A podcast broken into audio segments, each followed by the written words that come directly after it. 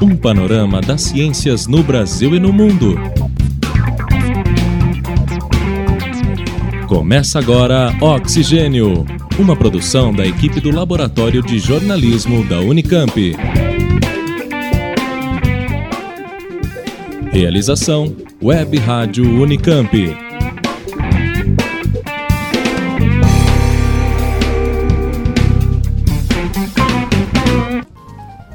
Olá, o programa Oxigênio, de edição número 11, começa agora. Acompanhe o que vem por aí.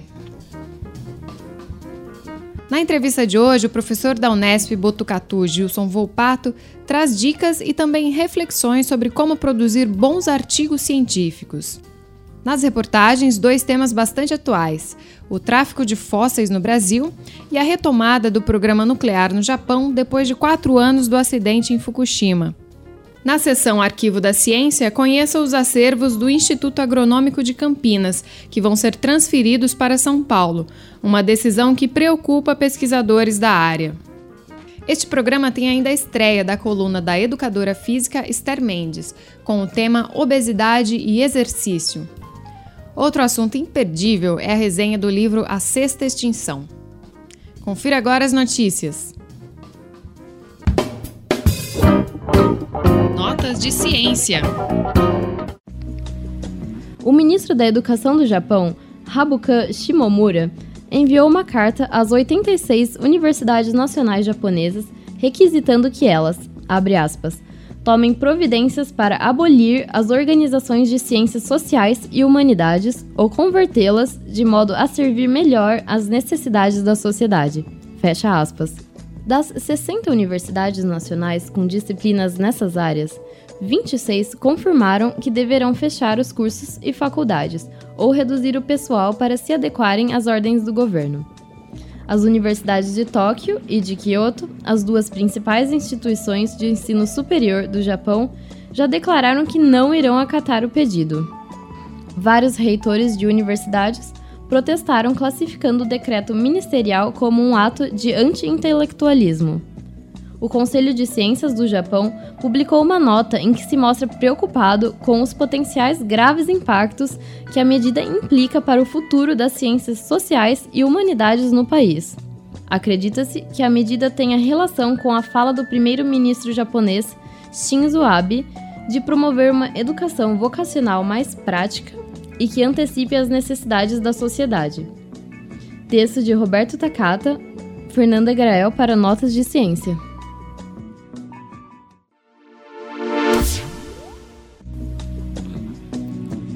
Escassez da água é um dos temas da última edição da revista Estudos Avançados, da USP. Esse número aborda a interação da ciência, tecnologia e políticas públicas, principalmente na atual crise hídrica na região metropolitana de São Paulo. Entre os artigos do dossiê está o Estatuto Jurídico das Águas no Brasil.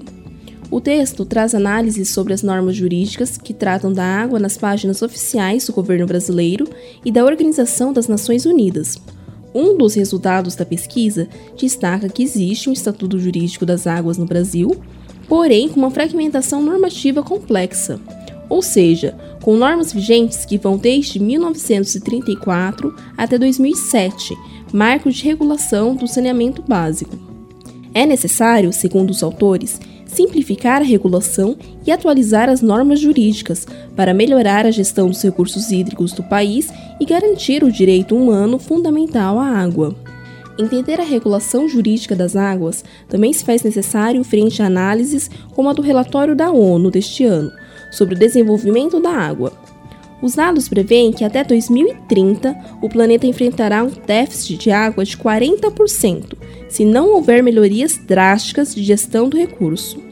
Confira outros resultados na revista Estudos Avançados, disponível no portal Cielo e no portal USP. Caixa Quiche para notas de ciência. A utilização dos chamados drones, veículos aéreos não tripulados, tem se tornado cada vez mais comum em diversos países. Muitos deles são usados para a prestação de serviços, como a realização de imagens aéreas de eventos, com câmeras acopladas e mesmo entrega de produtos, Mas esses aparelhos também podem ser utilizados para a coleta de dados pessoais em espaços privados. Segundo a Secretaria de Aviação Civil, a ANAC, no Brasil ainda não há um controle efetivo destas aeronaves remotamente pilotadas. A utilização destes equipamentos nem sempre está associada a usos legítimos. Esta ressalva é feita no guia Como e por que se proteger dos veículos aéreos não tripulados, divulgado em setembro pela Rede Latino-Americana de Estudos sobre Vigilância, Tecnologia e Sociedade, a LAVITS. Segundo a publicação, pode ser muito intimidante ter um drone sobrevoando as pessoas, sem qualquer informação sobre quem seria seu piloto, qual a natureza do voo ou mesmo qual será o destino final das imagens captadas por suas câmeras. O texto deixa claro que não se trata de um manifesto anti-drone, porque esses equipamentos podem ser úteis para a sociedade, mas traz instruções para que as pessoas saibam se defender de um eventual uso abusivo. Neste sentido, a ANAC lançou, no início de setembro, a campanha Drone Legal, com a intenção de alertar a população para o uso adequado destas aeronaves. Também foi aberta uma consulta pública para atualizar a regulamentação do uso de aeronaves remotamente pilotadas e aeromodelos, disponível no endereço anac.gov.br. Para saber mais, confira o guia Como e por que se proteger dos veículos aéreos não tripulados, na seção de notícias do site lavits.org. Sara Schmidt para Notas de Ciência.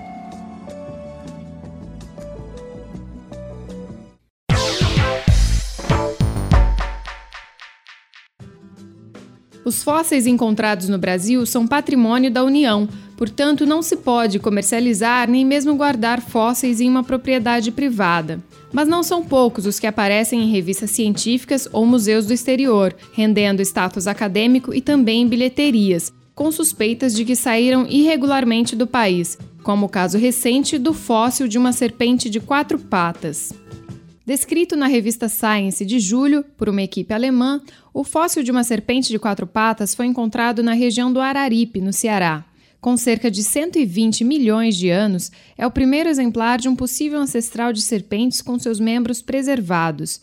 O caso está sendo investigado para averiguar como o exemplar foi parar no exterior, segundo Felipe Chaves, do Departamento Nacional de Produção Mineral, o DNPM, que é o órgão que fiscaliza a coleta de fósseis tudo indica que a coisa foi feita de uma forma irregular. Tá? Uh, a gente já fez um. A gente havia feito um primeiro levantamento de informações para poder encaminhar para a Polícia Federal, uh, só que agora estão tá chegando algumas outras informações novas. E quando a gente tiver isso tudo reunido, nós vamos mandar para a Polícia Federal para eles poderem uh, investigar e, e comprovar o ilícito. Porque sem a comprovação do ato ilícito, o, processo de repatriação, na forma como prevê a, a convenção da Unesco para tal, ele fica, fica prejudicado, esse processo fica prejudicado. Então, o primeiro passo é, é se comprovar, né, não deixar dúvida de que foi um ato ilícito. Em entrevista ao blog de Reinaldo José Lopes da Folha de São Paulo, autores do artigo sobre a serpente de quatro patas ridicularizam as leis brasileiras, menosprezam o direito do país sobre os fósseis e a capacidade dos museus nacionais. O professor da UNB, Rodrigo Santucci, afirma que comentários como esse são conhecidos entre os paleontólogos brasileiros, mas não há justificativas.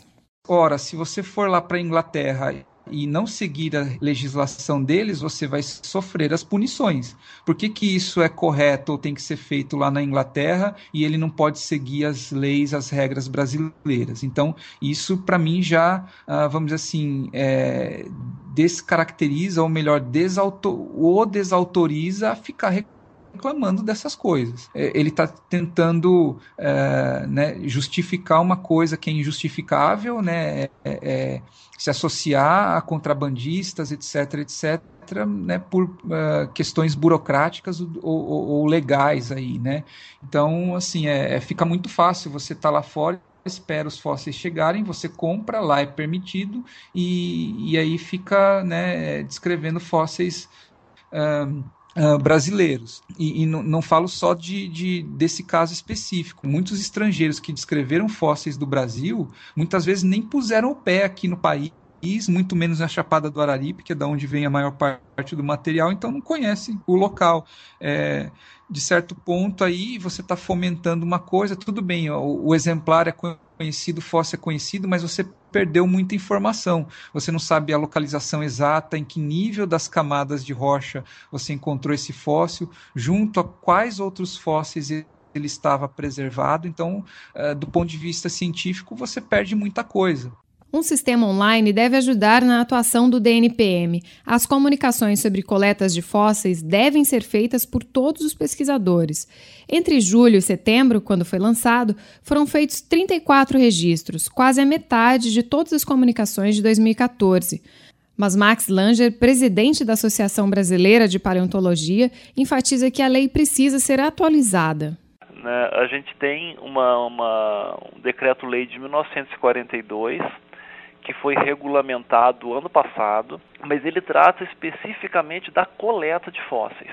Uh, a gente pode, obviamente, enquadrar uh, a evasão de fósseis né, do, do, Brasil como um crime de usurpação, né, uma vez que os fósseis são bem da União, isso está previsto na Constituição.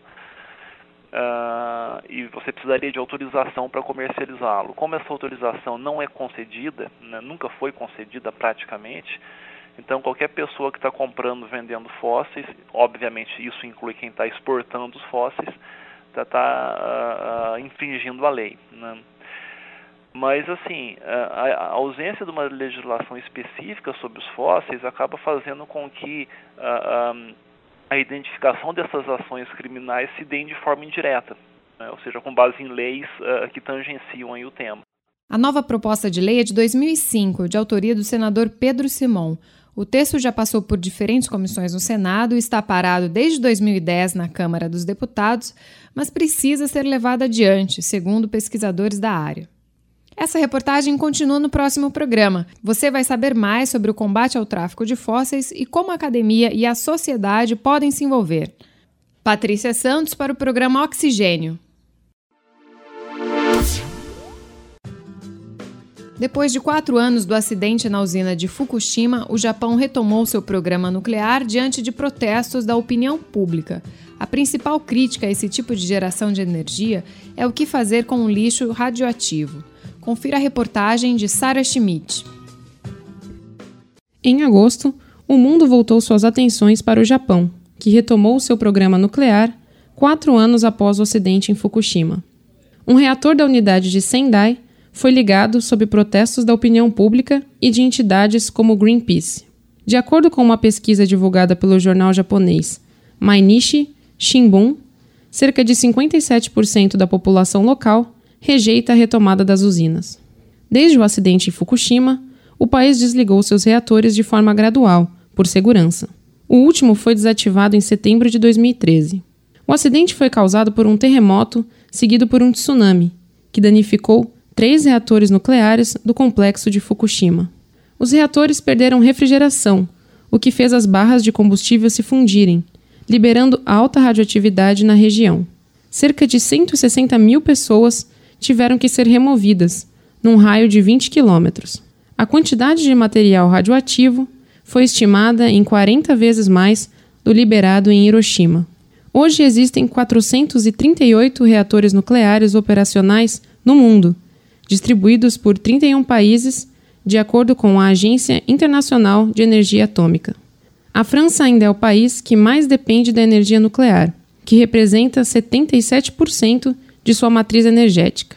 Atualmente, há 67 novos reatores em construção no mundo. Quase dois terços estão na China, Rússia e Índia.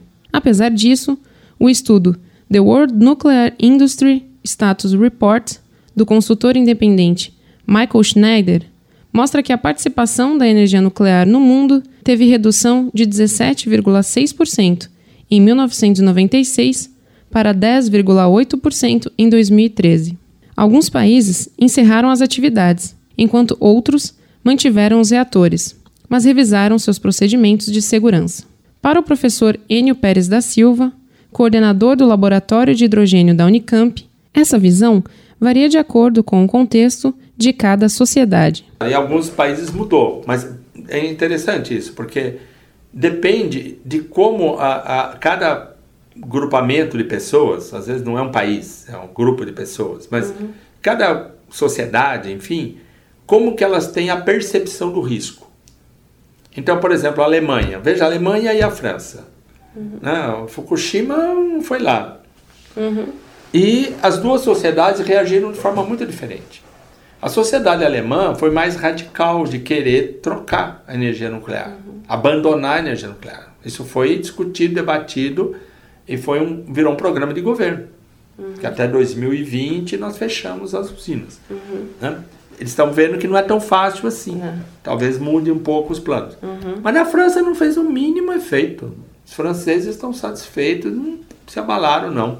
De fato, a pressão da população levou o governo alemão a decidir pelo fechamento dos seus 17 reatores até 2022. O país tem hoje oito reatores operacionais e a energia nuclear correspondeu a 16% de sua matriz energética em 2014, praticamente metade dos 28% gerados em 2010. Em substituição, a Alemanha tem investido em fontes renováveis, como a eólica e a solar, responsáveis por 26% da energia gerada em 2014. A utilização da energia nuclear ainda é polêmica. Para Ana Paula Camelo, doutora em Política Científica e Tecnológica pela Unicamp e autora de tese sobre o Programa Nuclear Brasileiro, existem muitos outros fatores que os países levam em consideração.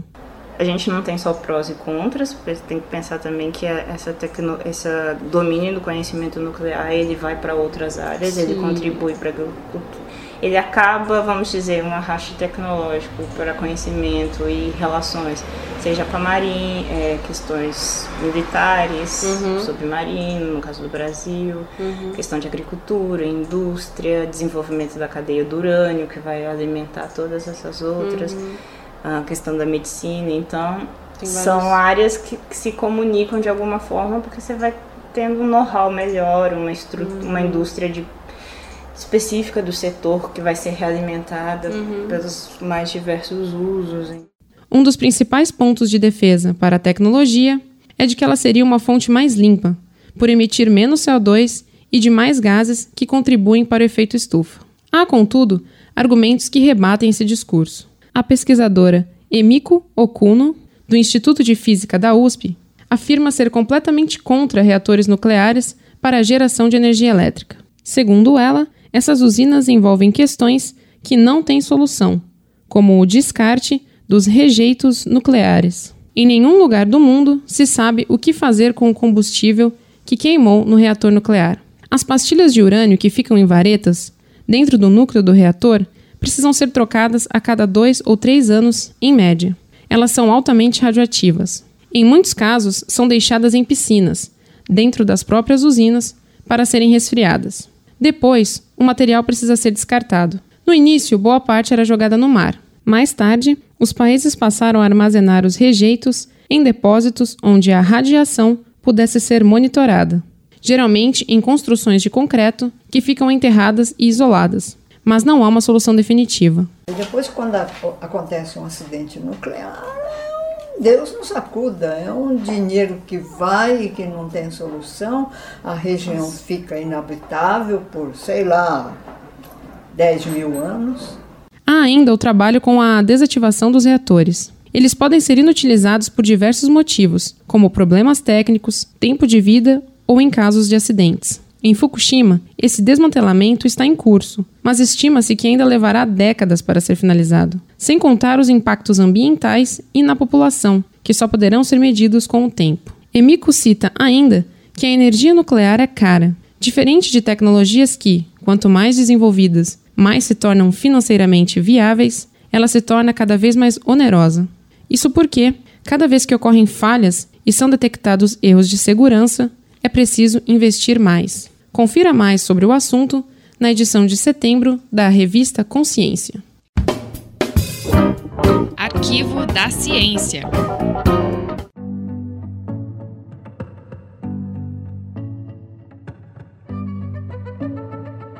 Nos últimos meses, o Instituto Agronômico de Campinas se tornou palco de uma polêmica que envolve a diretoria da instituição, pesquisadores e opinião pública. O alvo é a transferência de duas importantes coleções científicas para outros institutos ligados à Agência Paulista de Tecnologia dos Agronegócios, a APTA.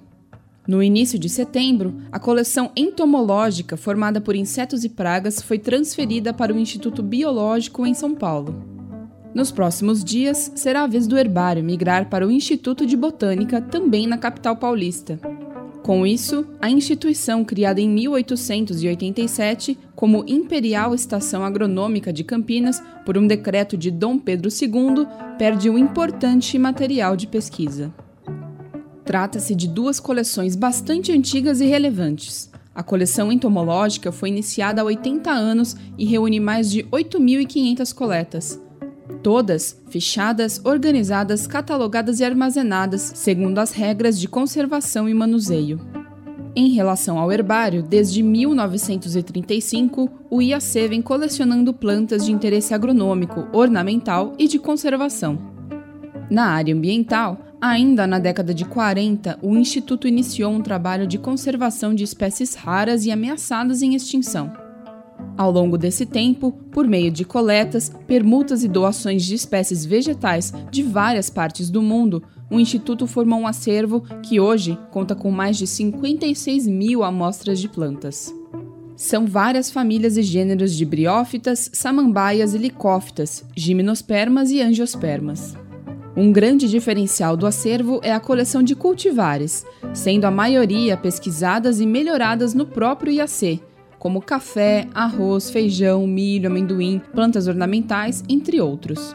Essa transferência ocorre após um período de crescimento do acervo a partir de 1992, graças aos projetos desenvolvidos pelos taxonomistas do Instituto e das contribuições de botânicos como Hermógenes de Freitas Leitão, Hermes Souza, Alcides Carvalho e muitos outros. O herbário apresenta também um número expressivo de consultas online. Desde 2012, foram mais de 11 milhões de dados compartilhados por meio de duas redes nacionais, a Species Inc. e o Herbário Virtual da Flora e dos Fungos. Desde 2002, o herbário está instalado no Jardim Botânico do Instituto, que fica na Fazenda Santa Elisa, em Campinas, um patrimônio público com recursos naturais e genéticos, biodiversidade e que se destaca pela preservação de trechos de Mata Atlântica e Cerrado. A diretoria do IAC justifica as transferências como necessárias para otimizar espaço, recursos e até mesmo para ampliar a utilização do material. É uma perda para a cidade de Campinas, mas, segundo os opositores, a ciência também perde, porque trata-se de um desmonte da instituição pelo governo do estado, com defasagem no quadro de pesquisadores e encerramento de linhas de pesquisa. Texto de Simone Paloni, com informações de artigos científicos, releases e notícias do jornal Correio Popular. Vitória Monte, para Arquivo da Ciência.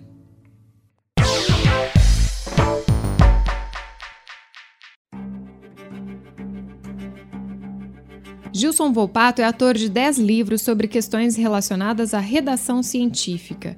O interesse sobre o tema começou ainda na graduação em biologia, com a curiosidade sobre o processo de fazer ciência e leitura sobre filosofia. E já são quase 30 anos dando aulas de redação científica. Nessa entrevista ao programa Oxigênio, o professor da Unesp Botucatu dá dicas e compartilha um pouco da sua visão sobre como construir textos científicos. Bom, professor, na sua experiência, quais são as maiores dificuldades para se produzir um artigo científico? Uma das coisas que atrapalha na produção do artigo científico são muito mais fantasmas criados na formação do, dos pesquisadores do que a produção em si, né? São certos vícios de pensamento que tiram ele uma, da produção de um artigo de boa qualidade.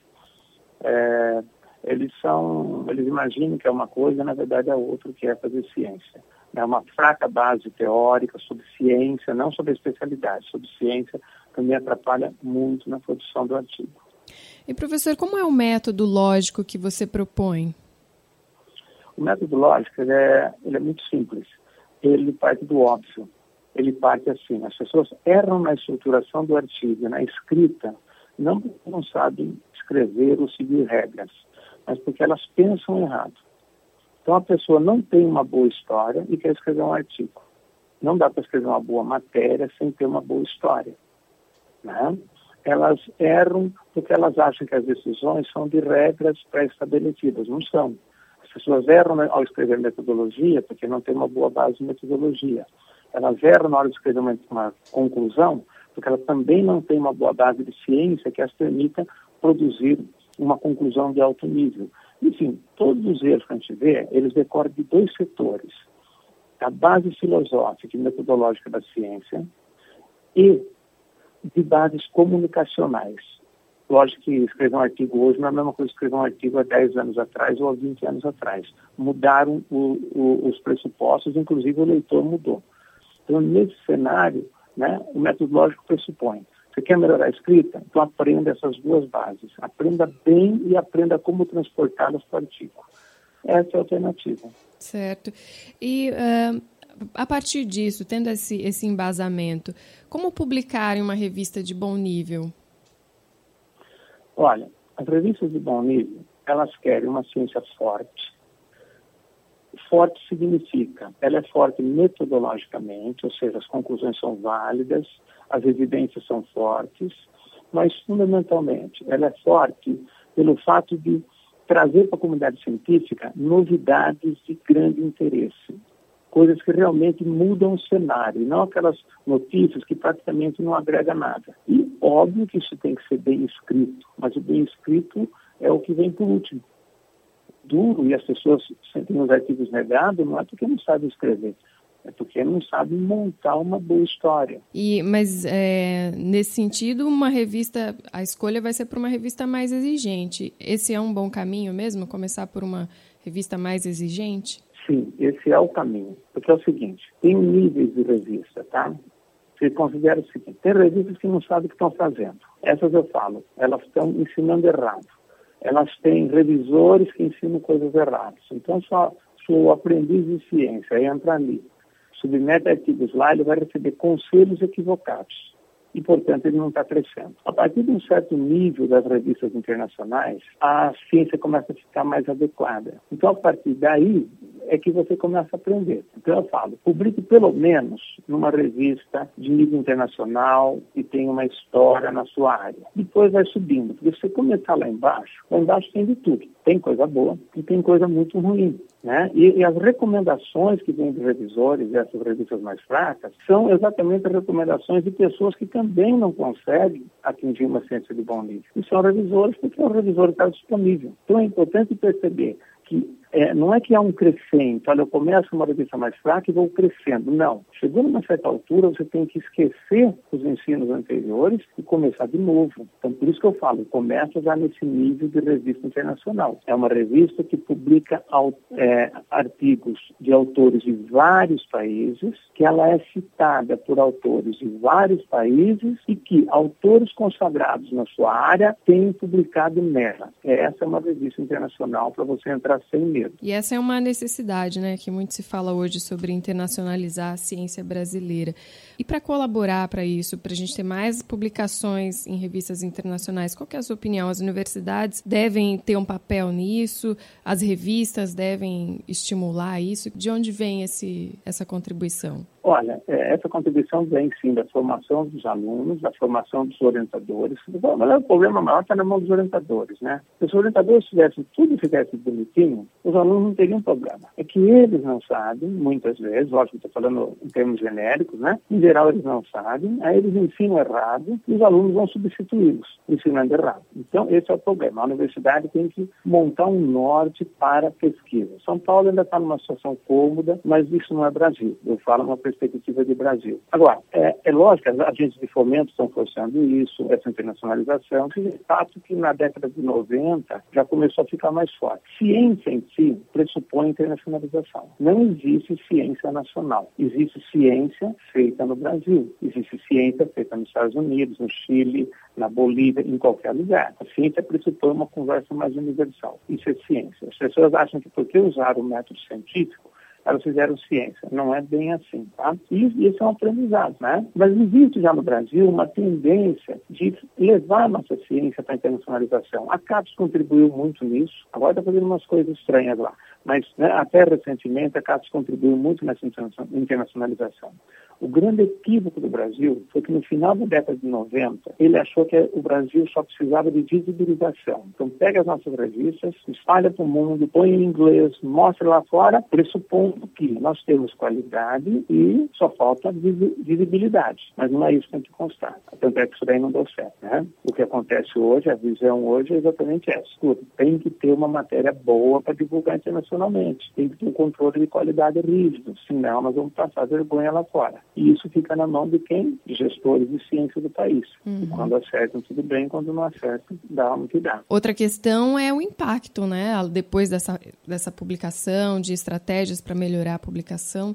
E as citações, como é que fica? O que, que dá para fazer para o autor já pensar em um trabalho bom e que gere também citações? Olha, a questão é a seguinte: a gente deve partir do pressuposto de que, primeiro, a gente faz ciência porque a gente ama fazer ciência.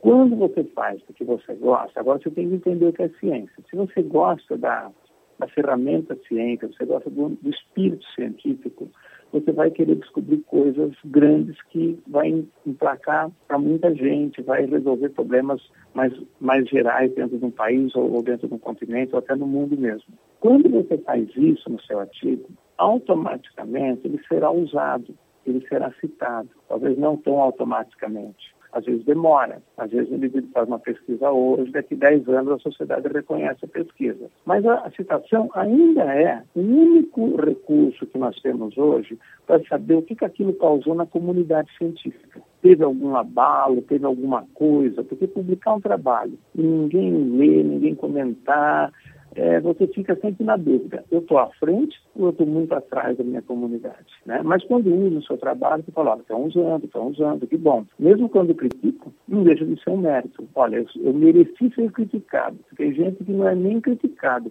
é ignorado. Então a citação, ela entra com esse potencial. E por isso que olhar a citação é mais importante do que ficar olhando quantos é, quantos artigos você publicou. É a questão da... Ah, só completando. E para fazer isso, você tem que pensar um projeto interessante. Você tem que descobrir na pesquisa que você fez o que é algo interessante para a ciência, que, que agrega valor na ciência. Se a humanidade tiver uma ciência forte, ela resolve os problemas que ela tem que resolver. Em relação à autoria, professor, quais são os critérios que você costuma orientar em relação à autoria? O orientador é sempre um coautor? Como que é isso? Olha, autoria independe de ser orientador ou não. Autoria envolve quem é dono daquela história. Nós temos um problema sério no Brasil e no mundo. As pessoas, é, hoje assim, qualquer um que teve uma participação no artigo, qualquer um que participou, o único jeito de ele ganhar algum mérito nisso é ele ser autor. Se ele não for autor, não conta nada. Esse é o grande erro. Então, pessoas que não são autores e que participaram do trabalho entram como autor. A minha ideia é, autor intelectual é aquele que, se o trabalho for processado, ele responde lá no banco de réu. Esse é o autor do trabalho. Pode ser um, pode ser dois, quantos forem, mas tem que ser isso. Os outros são que ajudaram a construir. Por que, que eu falo isso? Porque os dados, eles não são deterministas na, nas conclusões do trabalho. A conclusão que o autor defende na história dele é uma leitura que ele faz desses dados. Alguns dados são muito claros, muito evidentes, e outros nem tanto. O indivíduo bate o olho naquilo, ele tem que imaginar, ele tem que eh, examinar aquilo com teorias para chegar numa conclusão. Muitas vezes ele tem que ligar aquilo com, a, com as teorias já publicadas, com informações já publicadas, para chegar em conclusões. E nesse sentido, ele, ele faz uma construção muito maior do que os dados. Então, veja, quem só ajudou a construir os dados não é o autor da história inteira. Então, nesse sentido, só que eles viram o autor por quê? Porque hoje não se reconhece a diferença. Às vezes o indivíduo trabalha numa empresa e ele tem que justificar que ele fez alguma coisa. Ele não precisa ser autor do trabalho para dizer que ele fez uma parte técnica naquele trabalho. Só que o grande galho da, autoria fraudulenta, que é essa que não é autor, mas vira autor, é que não é fraude espontânea, é uma fraude conceitual, né? Esse o grande problema é que esses indivíduos ganham artigos, ganham poderes, ganham contratos e passam na frente de pessoas que às vezes estão lá produzindo intelectualmente e num ritmo mais lento. Esse é um grande problema que tem. Em relação à linguagem, ela, a linguagem dos artigos deve ser mesmo impessoal, uso da voz passiva. Você recomenda isso? Não, não, ao contrário. Tá? A linguagem correta na ciência tá? É a primeira pessoa, em primeiro lugar. Tá? Ela é pessoal. Por que, que ela é pessoal? Porque se eu usar a linguagem impessoal, imagine eu elaborando uma conclusão, eu digo conclui-se. Se eu falar conclui-se, eu estou dizendo que qualquer um que olhar para aquilo vai concluir a mesma coisa. E não é verdade. Muitas vezes os trabalhos causam polêmicas, muitas vezes o trabalho é negado porque o revisor interpreta de outro jeito. Se eu não posso usar o conclui-se, porque ele é impessoal, porque ele pressupõe uma coisa que não existe na ciência, eu também vou escrever os outros textos de que jeito? Tem que ter uma concordância. Então, como a conclusão tem que ser na primeira pessoa, um autor eu mais de um autor nós, se é isso, o resto do texto vem na primeira pessoa. O que acontece? Nas grandes revistas, é a primeira pessoa. A revistinha lá de baixo é que fica essa história do impessoal, que é um equívoco teórico, que é está fazendo uma ciência do século XVII, ou seja, as pessoas não perceberam o que, que a epistemologia evoluiu nesse tempo. Então, é isso. E a ordem direta, ela é uma questão de estilo, mas ela tem uma razão. Ela torna esse texto mais objetivo. Note que hoje quem domina a ciência internacional são os países ricos e são países geralmente de clima frio, países que o povo é muito objetivo. Se nós queremos entrar nesse ambiente, não vai ser com todo o blá blá blá do brasileiro que a gente vai conseguir entrar. Depois a gente conversa. Depois que entrar, a gente conversa. Mas para entrar, você tem que aprender essa objetividade. Uhum. Ok, professor. Hoje nós falamos com o professor Gilson Volpato, que é biólogo, professor da Unesp Botucatu, no Departamento de Fisiologia do Instituto de Biociências. Ele tem 10 livros publicados, principalmente sobre redação científica. Eu queria deixar o site aqui, professor, como dica para quem quiser saber mais sobre os livros e sobre o seu trabalho. Ok. Os... É www.gilsonvolpato.com.br Tá, ok então, professor. Muito obrigada, viu? Eu que agradeço. Obrigado. Até mais.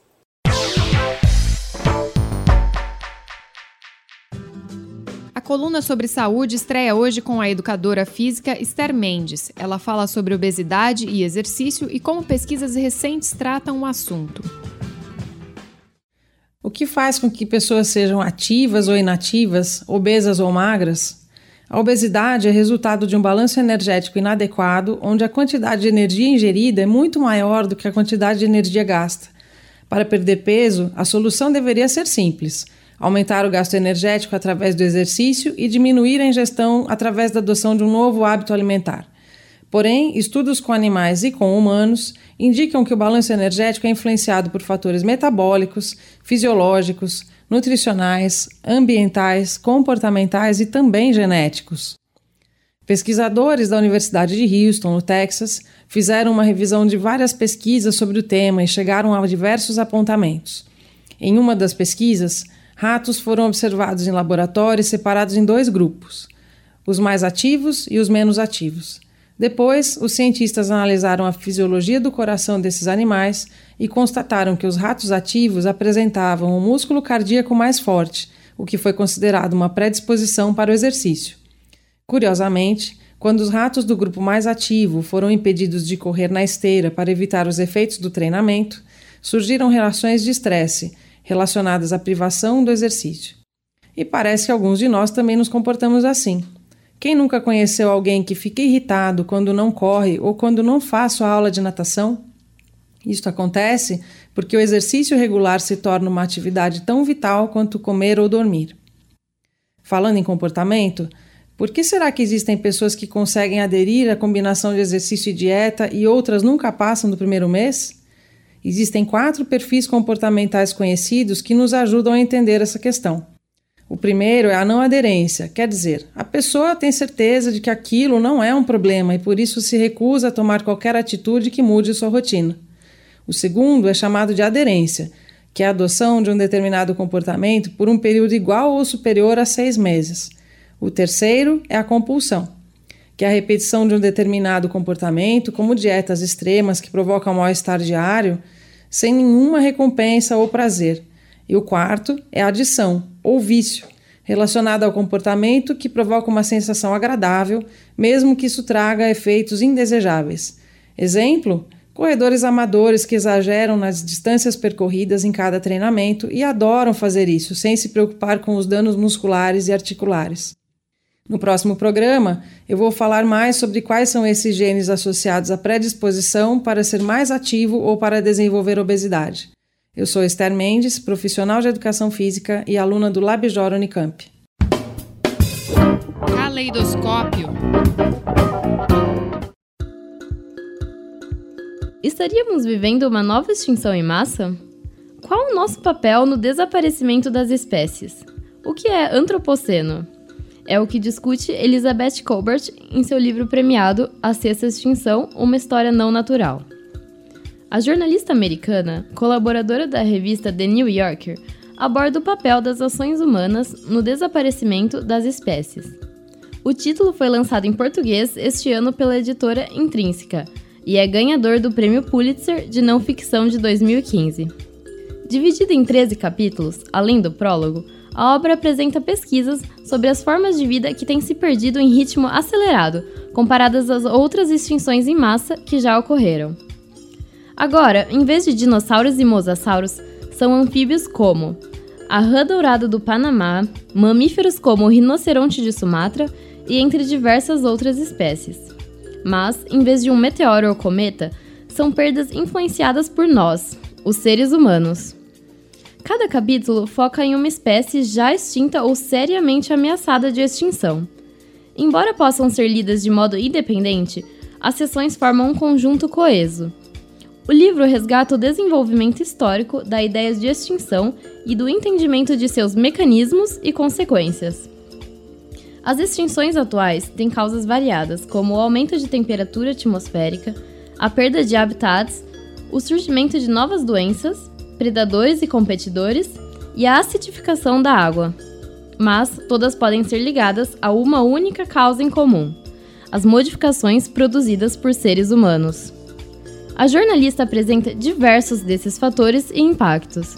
É como um paralelo à história do agente etiológico que o ambientalista inglês James Lovelock uma vez caracterizou como primatemia generalizada, ou seja, a disseminação dos seres humanos pela Terra e o impacto de suas atividades. Com referências que vão de Dostoiévski a Lady Gaga, a Sexta Extinção apresenta em um texto leve um assunto pesado. Faz pensar sobre nossa responsabilidade no impacto da diversidade biológica. Texto de Roberto Takata. Fernanda Grael para Caleidoscópio. Gostou do programa? Mande seus comentários, compartilhe nas redes sociais. Nós temos uma página no Facebook, no Twitter e no SoundCloud. Coordenação Simone Paloni, produção e reportagem desta edição Fernanda Grael, Kátia Kish, Roberto Takata, eu, Patrícia Santos, Paula Pereira e Sara Schmidt. Os trabalhos técnicos são de Samuel Garbuio e de Vitória Monte. Até mais! Termina agora o programa Oxigênio, uma produção da equipe do Laboratório de Jornalismo da Unicamp. Realização Web Rádio Unicamp. Continue com nossa programação.